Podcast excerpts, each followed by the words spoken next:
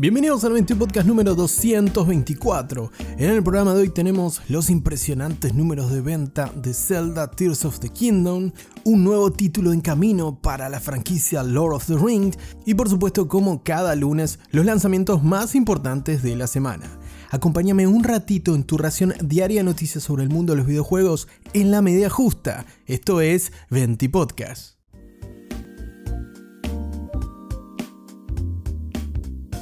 Comenzamos este 20 podcast hablando sobre Zelda Tears of the Kingdom. Sí, vamos a hablar una vez más para los que no son fan de la saga. Les prometo que este es uno de los últimos 20 podcasts, creo, en el cual vamos a estar hablando del juego, pero la verdad cabe destacar el importante hito que ha entregado el juego en su fin de semana de lanzamiento. Y es que según revela Games Industry, este último fin de semana, el primer fin de semana de lanzamiento de Tears of the Kingdom, el juego se transformó en el mejor lanzamiento de toda la franquicia de la historia solo en el Reino Unido, que es de donde toma los datos Games Industry. Si tenemos en cuenta únicamente las ventas físicas de Zelda Tears of the Kingdom, ya que Nintendo no informa oficialmente sus ventas digitales, el último juego de la saga casi que triplicó las ventas iniciales de su predecesor, aquel glorioso Breath of the Wild de 2017, lo cual nos situaría más o menos en unas 300.000 copias solo en su primer fin de semana de lanzamiento y solo en el Reino Unido. De esta manera, el último lanzamiento de la saga Zelda ya ocupa el cuarto lugar histórico de Nintendo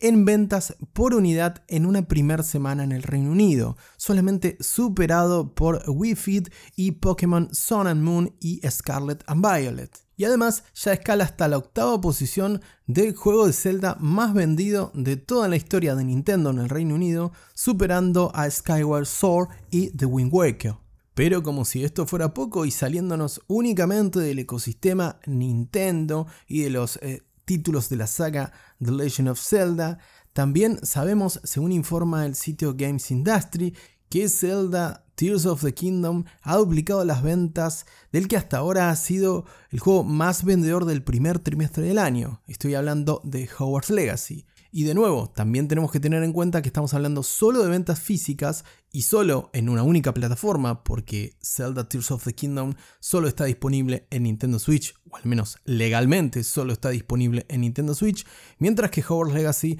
salió originalmente para PC, PlayStation 5 y Xbox Series X y S. Lo cual sin duda no hace más que confirmar el exitoso momento para Nintendo y más concretamente para la franquicia The Legend of Zelda que su mítico productor, el señor Eiji Onuma, ya confirmó que va a seguir por la senda del mundo abierto que hemos visto redefinido con Breath of the Wild y ahora con este reciente Tears of the Kingdom. Independiente de que seas fanático de Zelda o que lo hayas jugado o no, es sin duda una excelente noticia que comercialmente este juego refleje todas las bondades que nos trajo la crítica y que los propios usuarios están indicando con su más que positivo feedback. Actualmente, además de ser un récord de ventas, Tears of the Kingdom es el juego mejor valorado en lo que va del año y es difícil pensar que pierda el GOTI de este 2023. Igualmente dejando de lado los fríos números de ventas y las críticas y los puntajes de Metacritic,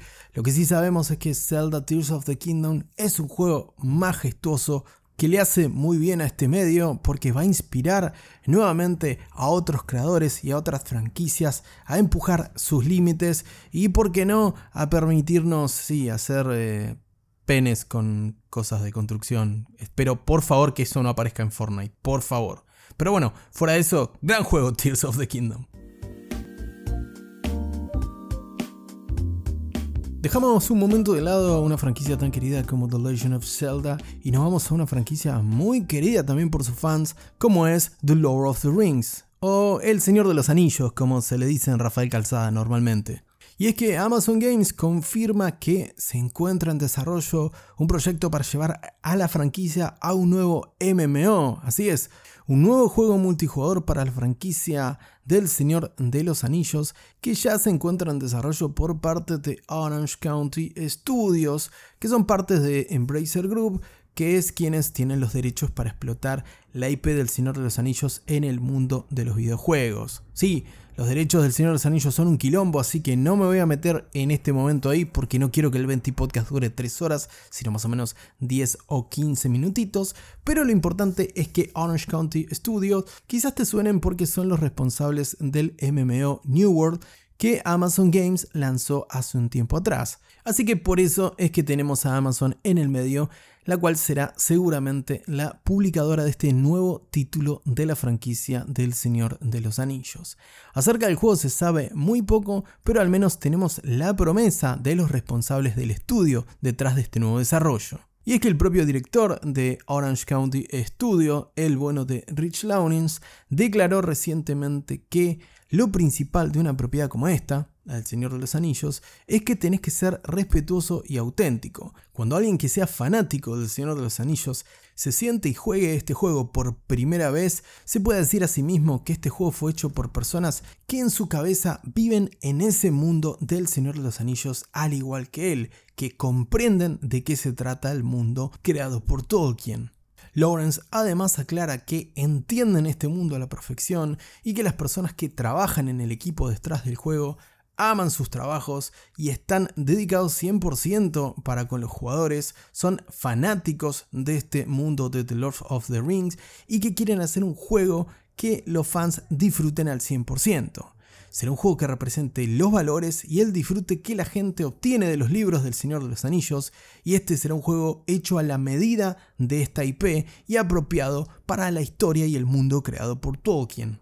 Independientemente de esto, que son solo promesas de la gente del estudio detrás de este nuevo juego del Señor de los Anillos, la verdad que sean los responsables de New World el primer éxito en el mundo de los videojuegos para Amazon, por lo menos sienta un buen precedente. Con poco más al respecto, esperemos que la cosa se encamine correctamente y que pronto tengamos más noticias sobre el desarrollo de este nuevo juego, que todavía no cuenta ni con título, por supuesto, ni tampoco con una fecha estimada de estreno, pero lo que sí sabemos es que va a ser un MMO como en el caso de New World. ¿Y vos del otro lado, sos fan del Señor de los Anillos? ¿Estabas esperando un juego de este tipo o preferís aventuras más single player de esta épica historia? Déjame tu opinión respondiendo a la pregunta que te dejo colgada de este capítulo en Spotify. Para finalizar este 20 podcast vamos como en cada lunes con los lanzamientos más importantes de la semana porque sí, no todo es Zelda y siguen saliendo nuevos títulos. Comenzamos con este 16 de mayo próximo, este martes, en el cual vamos a tener a Humanity, un juego de resolución de puzzles que va a llegar a PlayStation 5, PlayStation VR 2, PlayStation 4, PlayStation VR de la generación pasada también y PC. Dejamos de lado la resolución de puzzles de Humanity y nos vamos con algo más tradicional, con Starship Troopers Extermination, juego para PC que llega el próximo 17 de mayo, un shooter cooperativo de manual basado en la franquicia de culto Starship Troopers. Seguimos con títulos cooperativos, pero en lugar de shooters nos vamos a survival horror, nos vamos con The Outlast Trials, la última entrega de la franquicia de horror que llega a PC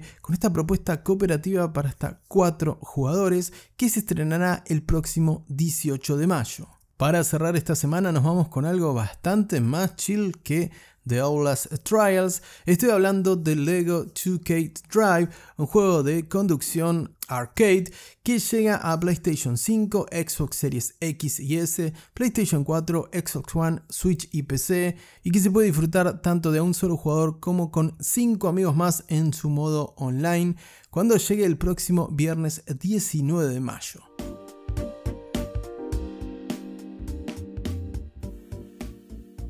Hasta acá con un nuevo 20 Podcast. No te olvides de compartir este episodio si te gustó el contenido. Te agradezco como siempre por la compañía. Te mando un gran abrazo y que tengas una muy bonita tarde.